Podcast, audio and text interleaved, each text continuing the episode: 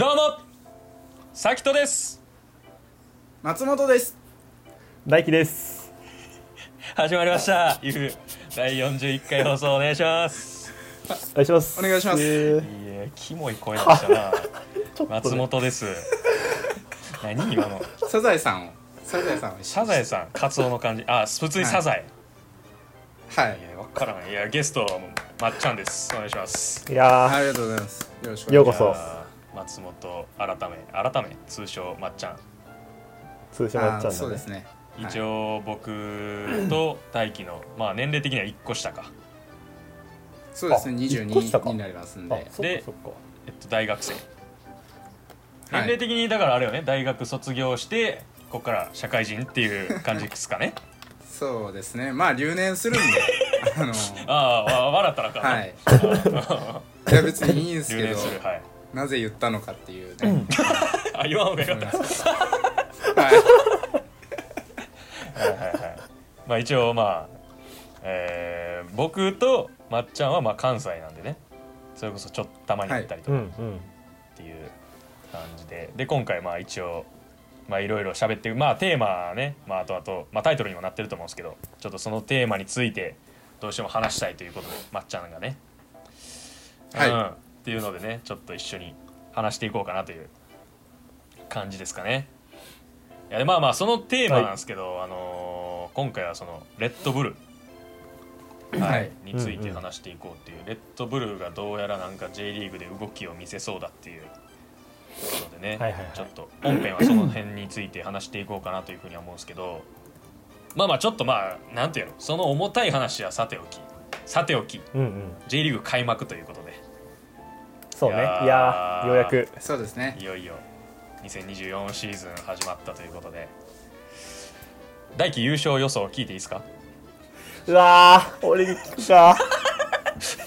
俺に聞くか。優勝予想。えでも今日の今日のごめん結果だけを見て言うとおう。ちょっと鹿島調子良さそうだなっていう感じはしました。えー、おー鹿島優勝予想。まあ今日3-0で勝ってるからね3-0かだいぶ大勝しました。今日だけの今日だって2試合しかまだ行われてないうちの1試合の3-0圧勝の方を選ぶっていう。な、はい。誰でもできる予想の仕方してんな。そうなんです。すごい予想の仕方。期待してます鹿島には。あー期待してます。まっちゃんどう優勝予想。僕な何気にあの浦和。浦和それこそねえゼロに負けたけど裏は神戸じゃないんや。スカットがちょっとスカットが豪華すぎるっていう。まあねやっぱね選手層あるんではついね。ちなみに僕は一応その対戦相手やった広島を今シーズンはね 優勝予想にしてるっていう。いや広島もそうなんだ。そう広島も積み上げすごいから結構これも喋っー、てる、え。そう。広島っていう。いやーだ誰が当たるのかっていう、ー、うんうんうん。まっちゃんは神戸のけどサポーターやもんね、はいヴィッセル神戸大好きあです。出身も神戸やし。出身神戸で。はいはいはいははいで神戸サポーターでえっとあれやんな。なんか神戸サポーターのくせにみたいななんかこの間言われてたよなその。えどういうこと？なん。かいえちょっと待って。知ってるの？いやちょっとやめなんかねてくれよ。なんかそのユナイテッドサポーターから叩かれてたよななんか。あ叩かれました。どういうこと？あの炎上しかけたんで炎上ではないけど。すぐさま火消して。え俺ぜ全部いやあんま知らんけどあんまっていうかほんまに全然知らんねんけどなんかその三笘選手がなんかユナイテッド移籍するかもみたいなのに対してあの日本の宝がユナイテッドに来てしまうと潰れてしまうみたいなのを言ってユナイテッドサポーターに叩かれたっていうので合ってる。見た。ああそうです。すっごい細かいところまで見てるな。も うほんまそうですそうよね。あ叩かれてたんだ。で夜の1時ぐらいやったんであれが。へもう朝になったら燃え燃える可能性高いなと思ってもう数人にもうあれして。うん。しっかり見てたわ。ツイッターウォッチャやめーとして。てください。やめてください。いやまあまあ。ー恥ずかしい。うわまあまあねそのだから何だからこれけどさもっとやばかったのはその何例えばまっちゃんがリバプールのサポーターとかやったらもっとやばかったやろうけど。だからちゃんちゃんとそうね応援してる立場としてっていうことやもんねユナイテッド好きな上で基本的に僕そうです。三笘選手、あの別に好きではないですよ。あのもう先に言っとくと好きではないんですけど、やっぱりあのユナイテッドに向いてないだろうっていう発言をしたかったんですけど、はいはいはいその三笘まあ、日本人として三笘選手のファンに配慮した結果そのユナイテッドのファンには配慮できてなかったっていうめっ論的いやいやな言い訳っぽいな。普通に普通に全部悪いけどな普通に。いや悪いんですよ。全部悪いよ。悪いっすよ。あれはほんま良くないと思うわ正直。もうこの立場で言わしてもらうけど。はいありがとうございます。いやけどちゃんちゃんと見てたからな。あのそれで謝ってたんだ X で。そうそうそうそう。なるほどね。こいつ。えけどなんか最近結構なそのツイッターなんかサッカー系の発信多いもんな。うその気使って。気使った結果それ。うんこいつ絶対そうやろなってもう分かっとんねんも変なことは言えへんなと思って。うなんか変に多いなと思ってたもん。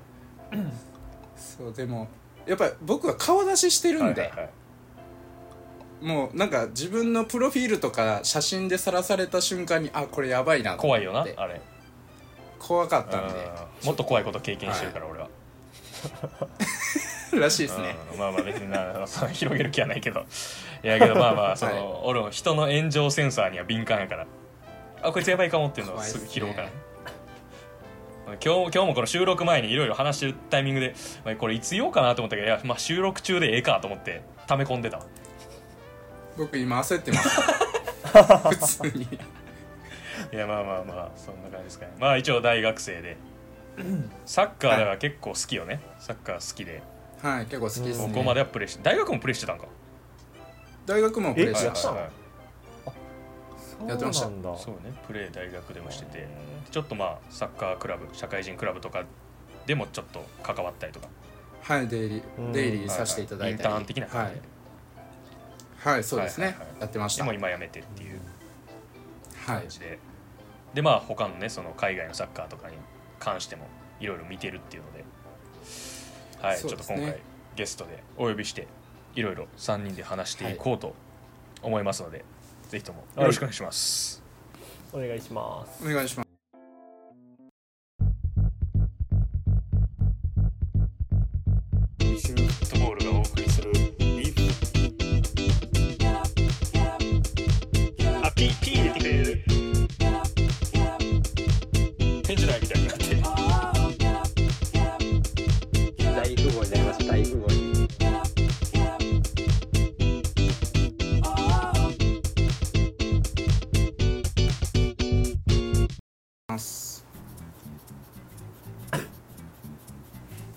ということでやっていきます。お願いします。お願いします。お願いします、えー今回が、えっとまあ、冒頭というかオープニングトークの中でも話しましたけどあのレッドブルについて話していこう。で、まあ、その記事がまず出ててポンってその出たのが、はいはい。その大宮アルディージャを買収に動くんじゃないかみたいうん。なのが出てて今までなかったっすよねこういうなんてやろう外国の企業外資のクラブがあ外資の企業が J リーグクラブ買収っていう動き。ないね。そうそんなね、衝撃がある中で実際どうなのかとかあとはこれによってね、どんな、うん 日本サッカー界もそうやし、まあ、RD ジャというクラブもそうやしっていう、まあ、どうなっていくのかっていうのをちょっと話しつつ、うん、っていう感じかなってやっていこうと思うんですけど、これ結構けどまずあれよね大輝がいろいろ調べてくれたかな？どんそうだなね情報的には。はいはいはい。ちょっと教えてもらってもいいですか？えまずその記事出てえこれはレッドブルは何が目的なんですか？これは これは。逆にもうそれについて話すと。思ったわそれ違うよ。それを確信につけ聞いたらいやいやいやその周りくどいねその日本人っぽいことしたくない俺もやっぱレッドブルの血騒いでるから今。りよいやいや。このまず結論聞こうとするからもう。どういうこと？いやいやじゃあ最初からいきましょうか。どどういう経緯ですかそもそもいやこれいやいやまあどういう経緯かっていうと、はい。まあ結構そのレッドブルそのものがまあはい結構数年前からこう日本のクラブ複数といろいろちょっとこう交渉を実際に進めてたみたいで、まあ今 J, リえー J リーグじゃねえや。レッドブルそのものがはい。まあ今何クラブあるんだっけ？5つだっけ？クラブがもうあるのかな？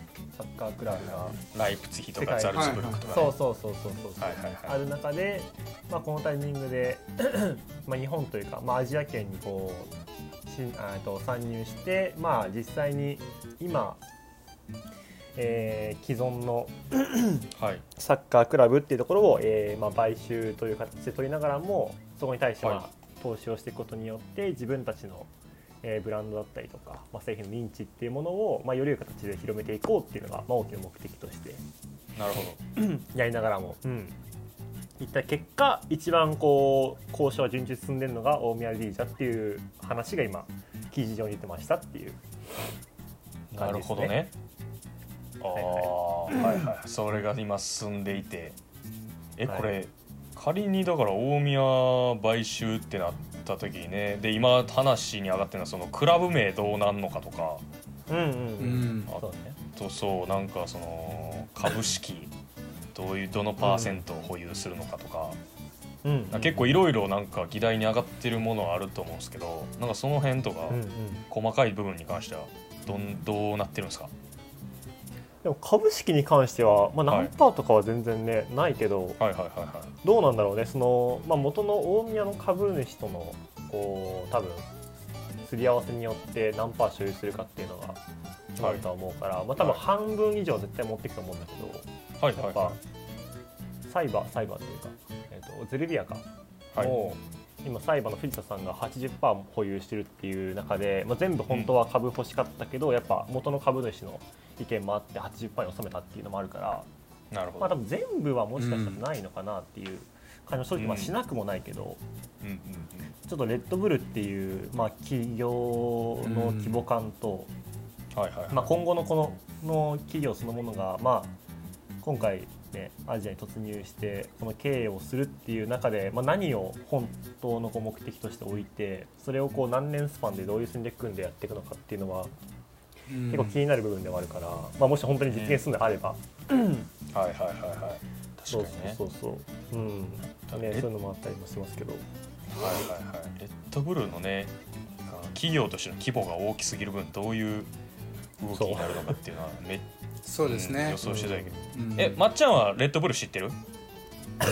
レッドブルそれは知ってますよ。なめてんすか？ダメですか？なめてんすか？え俺俺今日 MC 下いや全然いいんすけど。手見捨てた。全然いいんすけど。レッドブルえレッドブルに関してけどそのもうちょいなんかその、レッドブルという企業に関してはい。なんか知ってることとかあります？それで言うと。そうですね。多分まあ皆さんご存知のように今レッドブルねさっきもあのー大輝くんが言ってくれたように、なんかこうサッカークラブ何何個もあると、うん世界に。あの持ってるクラブが。はいはい、でプラスアルファモータースポーツとか、うんまあそれこそ F1 強い。だとか、はい。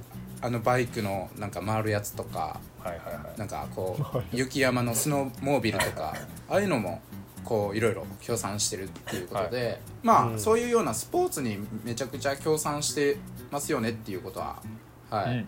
理解はしてますけど。それはでもどういうねやっぱり目的なんですか、やっぱりあのーえっと元の原著書の名前は分かんないですけど、あの結城浩平さんっていうあのーフットボリスタとかであのー記事書いてる方がいらっしゃって、はいはいはい。その方が、うんうん。えー訳した「エクストリームフットボール」っていうはい本があるんですけどそれ見てもらったら分かると思うんですけど、はい。はいはい要はあのーエナジードリンクじゃないですか。はい、はいはい。レッドブルの扱ってる商材が。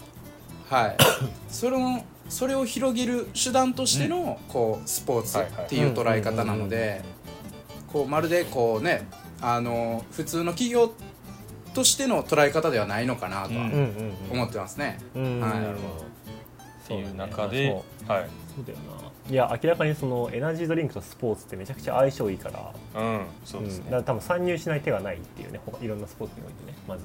確かに確かに。提として、うん、なんかそのエネルギーがみなぎるみたいなね。そういうイメージ的なところもすごい重なる部分あるやろうし。はい、うん。ブランディング的なところとか、っていう中で今回けど J リーグと。で今までけどその外資の企業は参入できないっていうルールやったはずなんですけどこれは一体どういう抜け道があるのですか？これはこれはどういうことですか？どういう解禁したんじゃなかったんでしたっけ？ね。そうだね。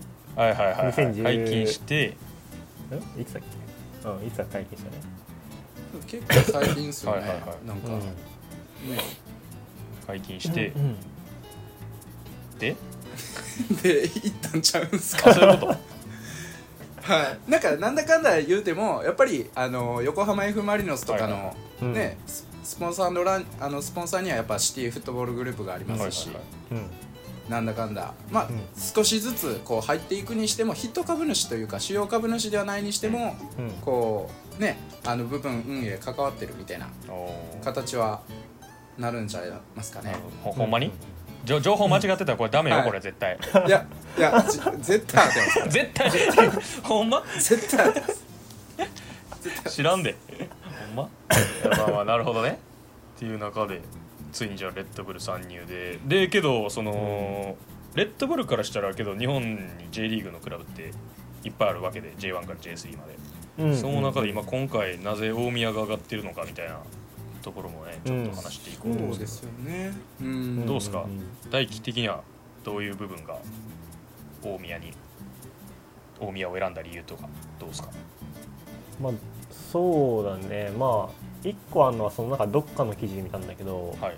あのそもそもレッドブルそのものがまあこうトップもそうなんだけどやっぱ育成の部分からうん。こう根本的に変えていくうんクラブだっていうのは、まあ、なんかこれまでのあの5つのクラブ、まあ、今保有してるクラブの例を見ても結構その類に入るあ入るというかはいはい。あの動きをするんじゃないかっていうのではい。一個、まあ、大宮ルディージャー結構そあの育成にもすごい力を入れてたりだったりそこに対して理解は高いから、うん。まあ、そういう部分においても一個まあ大宮を選ぶ理由はすごいわかるなと思ったりだったりとか、うん。まあ、あとはどうなんだろうね。これまあちょっと前誰かとね少し話したんだけどまあ今このタイミングちょうど大宮が去年 J3 に落ちて、まあ、今年 J3 で戦うっていう中で、まあ、クラブとしてはやっぱりもともと J1 にいたけどあの J2、J3 ってこうどんどん、まあ、いわゆる低迷期に入っていく中で、はい。まあ、ちょっとこのタイミング、まあ、いつ入るのかにもちょっとわからないけどただうん。一個こう低迷期っていう中でのクラブを、まあ低迷期でだけど元はこう強豪というかすごいビッグなクラブを、あのまあ、一個助けるじゃないけど、まあ、レッドブルのあのこなんだコンセプトでもある、まあ、みんなが知ってる翼を授けるっていう意味合いにも結構関わってはくるなと思ったりとか。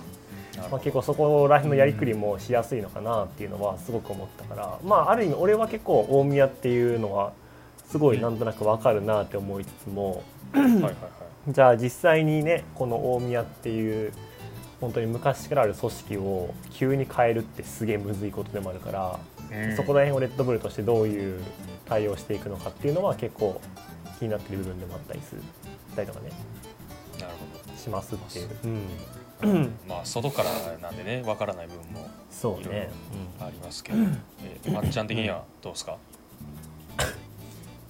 あ質問内容何でしたっけ？ななんどんなでなん感じゲスト頼むよなのかっていう。あああそうですよね。あそうですよねちゃう。わあの 何がやねん何がやねんはい。あの僕はあのクラブのことは分かんなくてそのねあの育成がどうとかっていうのは分かんないんですけど、ただ、えっとバックボーンとしてこうあるのは多分、うん。えっとまあファンサポーターも言ってると思うんですけど、えっと今の運営会社である NTT の、はいはい。まあ、運営状況が悪いとかっていうのが多分出てくるとは思います。で他にはそうね、うん。はい。そうですね。であとはあの NTT も今多分 NTT 法とかまあちょっと面倒くさい話になりますけど、うんうんうん。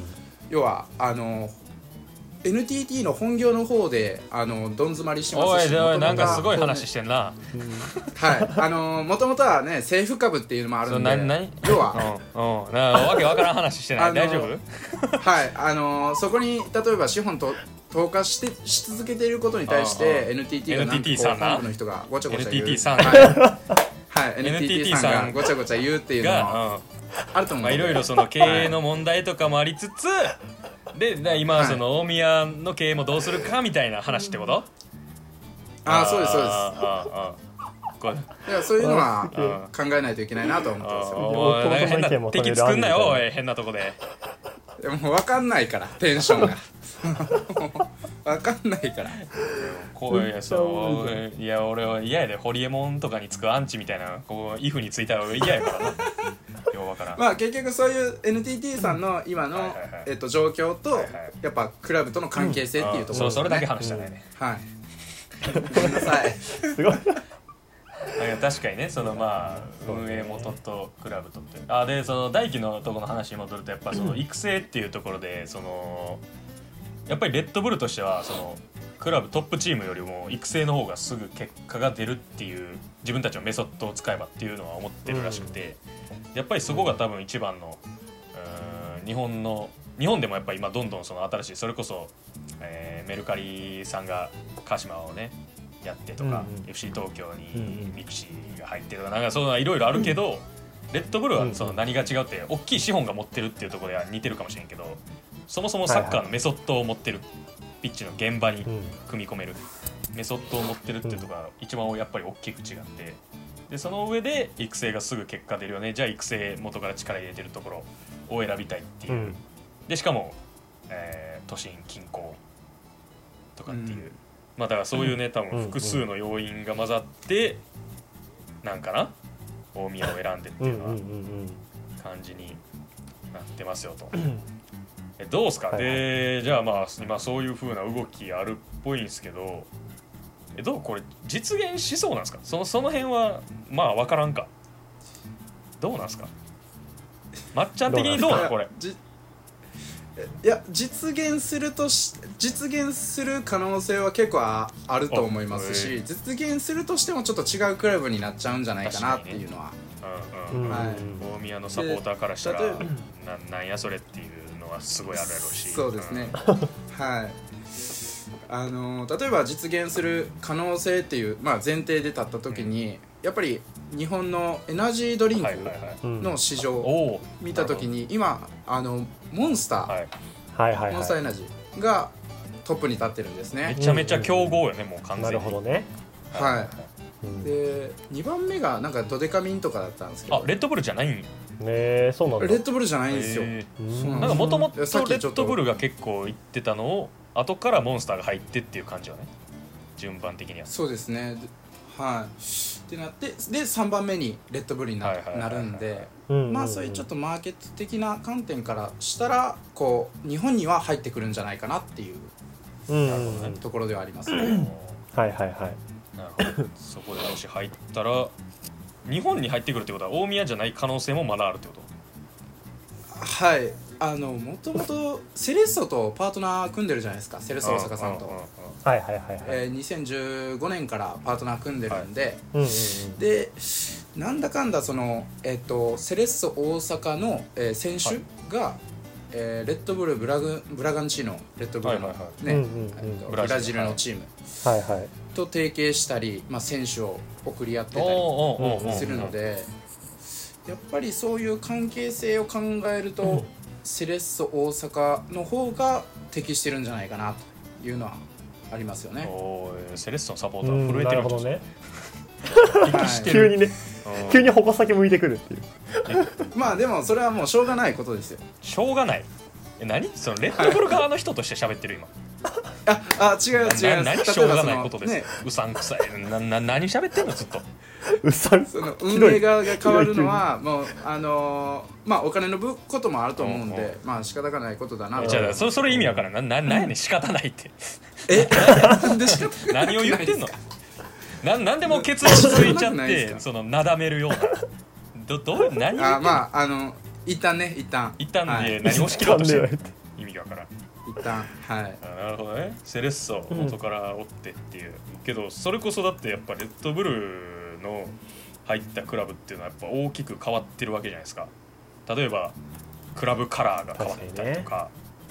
クラブカラー、基本的には全部赤とかに変わってるのかな。赤とか白基調のユニフォームに変わったりとか、そうねあとはもうなんならクラブ名変わったりとか、うんうんうん RB が入ったりとか、うん。もうそのままレッドブルが入ったりとかそうね。うんいう変化があったりとか、まああとはエンブレムにねあのレッドブルロゴというか牛,、がね、うん。入ってとかってはいはいなってくるがもううん。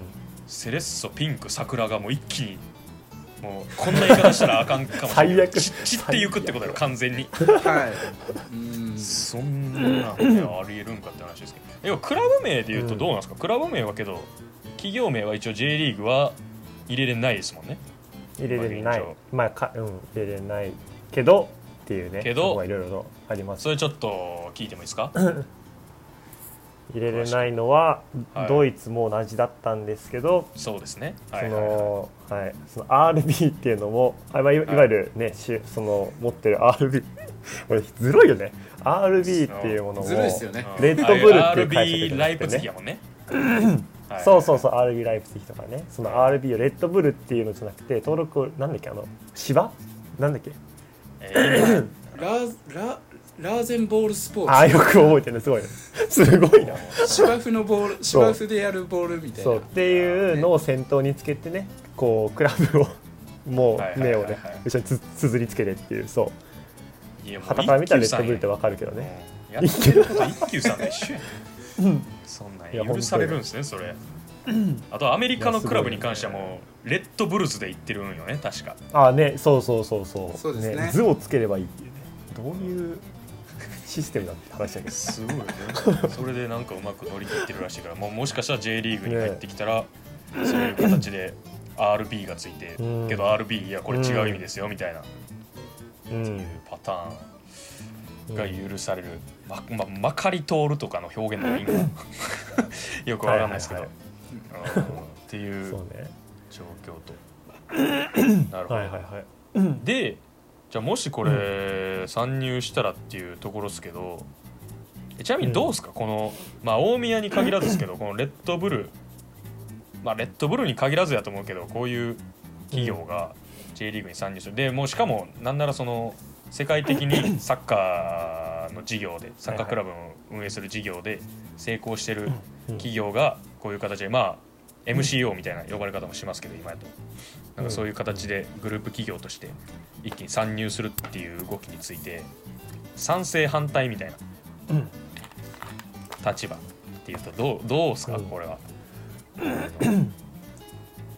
いや俺は全然いいと思うもう全然いいと思う。なるほど。まっちゃんと。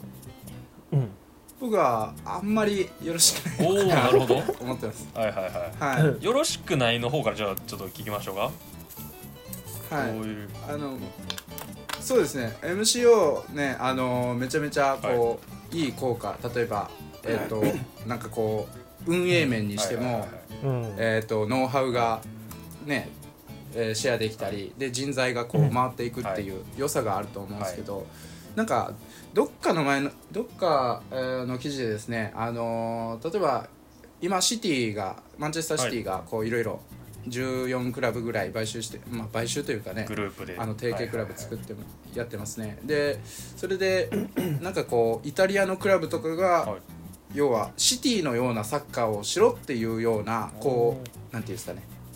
あのーまあき規定じゃないですけどルール化されてしまうことにすごくこう不不満を表してるみたいな記事があったんで。それは何？クラブ側がサポーターとかっていうよりもクラブのフロントスタッフがってこと？えっと、サポーターと監督も言あってましたね。ね。はいはいはい。ってなってたんでまあそういうちょっとしたあのフットボールのスタイルっていうところも考えるとなんかこう統一性がありすぎるのかなと思って面白くないのかなと思って僕はあまり良くないのかなと思ってます。なるほどね。あー。うんと大気的には賛成派ですけど。まあ一個なんだろうねまあ実際にやっぱ大企業まあ大企業で企業が複数クラブを保有するっていうのはサッカー界としたらまあ実際にそうやって あのーていうんだ複数クラブを運営できるぐらいの企業が、まあ、まずトップに立つっていうのはすごくこう業界としては一個キャッシュがいっぱい入ってくる一個の要因になるかなっていうのが一個思ったりとかはい。あとちょっと企業側の視点だけど企業側としたらグローバルにマーケができるって超強いなと思ってうん。そこに対する価値ってすごい計り知れないから、はい。今だったらレッドブルが保有するドイツアメリカブラジルはい。だけ？ん？あ違う。あと1個か。お、えっと、オーストリア？オーストリア？オーストリア。オーストリアか。はい。で日本っていう。まあ本当にこううん。ねあのーなんだ。国あ違う。なんだ。なんつうんだ。やばい待ってグローバルみたいなこと？あそうグローバルな。そう視点で考えた時にまあ本当にこうなんつうんだろうな。やっぱまあ一個レッドブルはメーカーでもあるからはいはい。本当にこういろんな国ごとの売り上げだったりとか、まあ、そこら辺それこそ日本レッドブルジャパンとかもある中ではいはいはい。それぞれの支部の、まあ、売り上げをこうどう伸ばしていけるかっていうのは一個まあいろんな事例がある中でじゃあこのうんあの地域に対してはどういうアプローチしていこうかっていうのは企業としてはすごくあのメリットもあるからはいはい。やっぱそこに対するサッカーへの価値、まあ、そこのスポーツに投資する価値っていうのは、まあ、企業としてはめちゃめちゃありますよ。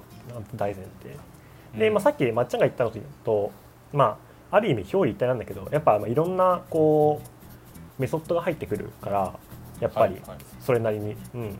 でまあ、クラブとしても一個、まあ、新しいこう姿になりうる可能性もなくはないかなっていうのがあって多分これは合う合わないの話になってくるからそこはちょっとまだ分かんないんだけどただやっぱそれに対しては、うん、すごくまああのポジティブな面だけを見るとすごくいいんじゃないかなっていうのは個人的には 感じたりとか、まあ、挑戦ありきの話だから、うん。ね。やってやってみてほしいなっていう個人的な 考えもありつつのそう。いいと思いますっていうそう意見です。いやなるほど。ぼ 僕はどっちでもないですけど、出た。始まったよ。さっきの中間にいるやつで。いや俺珍しいない中間。え俺結構どっちかじゃないそそれありな。それありな。その理あ理由というありなのかそのいやなんかそのやっぱりこれを考えるときに考えなあかんのってやっぱり既存のクラブのサポーターのことは考えないといけないと思ってて、間違いない。うんだからそこがなんていうの賛成が多く集まるならありやとは思うし、うん。ただけどやっぱりやるにしてもやるっていうかもしその買収するにしてもそのユニフォームの色を変えるとかってなったら結構うん、だからもう元から近い色のユニフォームのクラブにするとかうん。じゃないとなかなかその受け入れられる声っていうのは少ないんじゃないかなっていう。ん。まあ、エンブレムとかってやっぱり変更は結構起こる。けどそれでもエンブレムでもさやっぱあんだけ反対意見が出てとかっていう風になるわけで。そう,、うん。そうそこですらアレルギー反応が起こるのにいやうん。クラブカラーまで変えられたらちょっときついなっていう、そうだね。いやうん。クラブカラー変わるのやばいね。結構ね。そうそうそう。どんだけ強くなったとしてもっていう。ななんだっけ？えビッセルも変わったんだっけ？メルカリが入って。リセラヴィッセル楽楽は変わって天です。ねないです。えっと楽天あごめん変わりましたね。変わりました。うん。カラーか。あの2005年ぐらいなから。なんかちょっと変わったよね。はい。でもなんかそれもちょっとあったんじゃない？なんか反対の確かに色も大体変わったんでなんか白黒元は白黒だったんですけど、まあ楽天が入ってから、えっとクリムゾンレッドうん。まあそうかそうか。うん。がこう、はい、メインカラーになりましたし、ううん。んだからそこをまあ受け入れられるか受け入れられないかっていう、うん、のはあるやろうし。うん。そうですよね、そこがね難しいとこですよね。だけどサッカー界全体でいうとやっぱりプラスの効果も間違いなくあるやろうからそのクラブ経由で選手がどんどん、うーんなんていう近いメソッドのクラブに移籍できたりとか、まあ、あとはピッチ内の話で言うと、あのもう絶対レッドブルのなんかノウハウサノウハウでやるサッカーって無双すると思うんですよ。J リーグとの相性。ああいう、はいはいはい。ああいうサッカー。ハイプレスゲーゲンプレス奪って速攻みたいな、うんうんうん高い位置で奪ってみたいな、うんはいはいはい。めっちゃ無双するイメージが湧くんでだからピッチ内の話で言うと絶対なんかうまくいきそうやなみたいな、まあ、今の現状のっていうところですけど、なるほどね。個人的なあれですけど。そう。っていうのは思うんで、うんうん。まあほんまにこれ難しいですよね。どんぐらい盛り上がるか。ね。なんかもっと下のカテゴリーからのクラブを買収とかやったらもうちょっと現実が出てくると思うんですけど、うんうん。まあいきなりね J3 というか、まあ、歴史あるクラブなので、うん。なかなか難しいですよね。大宮大宮やもんねだってほんではい。そうね。まあい一個ねなんか俺おもろいと思ったのがさその埼玉だとさ、まあ、浦和がいるじゃん、はいはいはい。そのなんかある種こうごこれは言い方だけどその強くなった大宮がうん浦和とまたこうしのぎを削り合えるのって結構長期的に見たらなんか普通楽しみだなってもし実現した時に。とか確なんか一個のこう埼玉ダービーが蘇るみたい。なところはなんかすごくうん期待しする人も、まあ、いなくはないんだろうなと思ったりだったりとか、うんまあ、第三者目線とか、うん。まあ、あとは浦和サポーター目線的に浦和サポーターのそういう意見もな見見ましたよ僕も。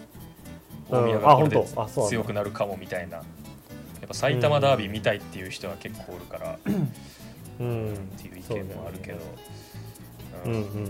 うん。そうだね,、まあね。実現するかっていうのと実現したらどうなるかっていうのと、そうだね。実現した先に J リーグとしてどこまでこう許容できるかというかによって、多分この外資参入が1個皮切りにあの増えていくとは思うからもし実現した場合には日はい本に、はいはいだからその時のこの一番最初の対応の仕方によって今後の外資参入した時のこの荒されが最初に収まるというかなんていうこう、うん。既存の J リーグっていうプライドを持った上でどういう対応していくのかっていうのは結構見ものだなと思ったりは確かにね。個人的にしてますっていう。うん。うん。やっぱりでちゃんと強くなるから結構レッドブルのその自国のリーグの中で強くなるから,、だからそこまで強くなるかっていうのもすごい気になるし。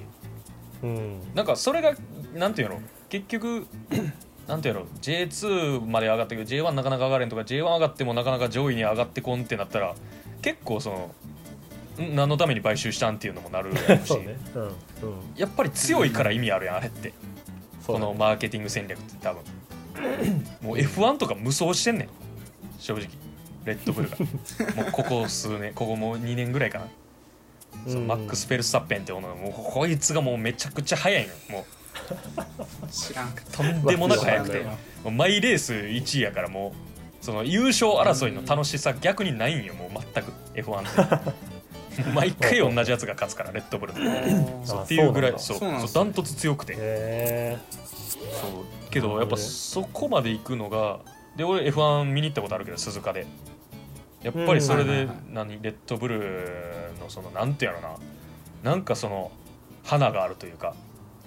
えその会場でもめっちゃ売ってんねん。レッドブルをバーって売っててうん。でレッドブルのなんかあそういうそうねそうなんかいろいろんなレッドブルコーナーみたいなのがあってみたいなうんうんうん。だあっこまで行けばやっぱそのマーケティング的な効果めっちゃあるんかなっていうのはすごい思うし。うん。うんそうだからこれがね実際 J リーグ参入したらどうなるかっていうのはねめっちゃ気になるというか、まあ、ただけどこれも全部第三者目線なんで大宮のサポーターとかもし買収されるクラブのサポーターとかクラブ側がどう対応するのかっていうのは。そうっすよね。うん。いやそこが一番だね。そうそうそう。だからだからそれでいうとほんまにセレッソとかほんまなんかあんま現実味感じひんというかなんかそうですよね。その、なんかこうそのつながり的なところでいくとげ現状のセレッソですけどやっぱどのクラブもやっぱり反対意見が出ますし、うん。さっきも言ったように多分いきなりねレッドブルがその他の外国のリーグの一部とかもき、ね、買収とかならないと思うので、うん。やっぱり急には、なんかねそういうところも考えると あまりですよね。うんサッカーっていう結構結果出す難しいものでけどしっかりどの国でも結果出してるっていうのはね相当ノウハウには自信もあるやろうし、いやじゃあどうなるかっていうそうですね。ねまあ、ただその指導者の方がこう例えば J リーグで買収されあのレッドブルが買収してそこで指導者して、でなんかこう海外にどんどんどんどん進出していくっていう絵はね個人的には見てみたいですけど。確かに 逆にラングニックが来るとかもあるんちゃう？あ僕は推してますその説あを押してる？おラングニックスポーツダイレクター入るんじゃないかって。ユナイテッドの監督してたねラングニック。はい。いやちょっとね気になりますねそういうのも。うんうんうん。感じですか？ざ大体。はい。そうだねちょうどいいんじゃない？ちょうどいいですか？ちょうどいいんじゃない？そんな感じですか、まあ、ではまあまあまあまあもしなんか、えー他にこれ間違ってるよとかあとはご意見とか、うん、これよかったよみたいなのあれば、これあのハッシュタグ。俺にね。うんそうやな、これにね。うん、ハッシュタグ if カタカナの if ではいツイッター X にてはい。はい見てますんで よろしくおそうね願いします、え最近ちょっと見るよね。X 上で。たまにね。たまーに。たまに嬉しいね、うん嬉しいえ結構増えてるんですか？この僕全然その数は知らないですけど。いやいやそんなんこだわってません。はいありがとうございました。そんなんでやってない。うちそんなんでやってない。あそうですか、そんなんでやってそんなねないんでやってまへんすぎる。なはい。言ってますけど、えーっていうことで。概要欄の方にねあの SNS も貼ってますんで。あとは Spotify のフォローの方よろしくお願いします。お願いします。ということで終わります。ありがとうございました。ありがとうございました。ありがとうございました。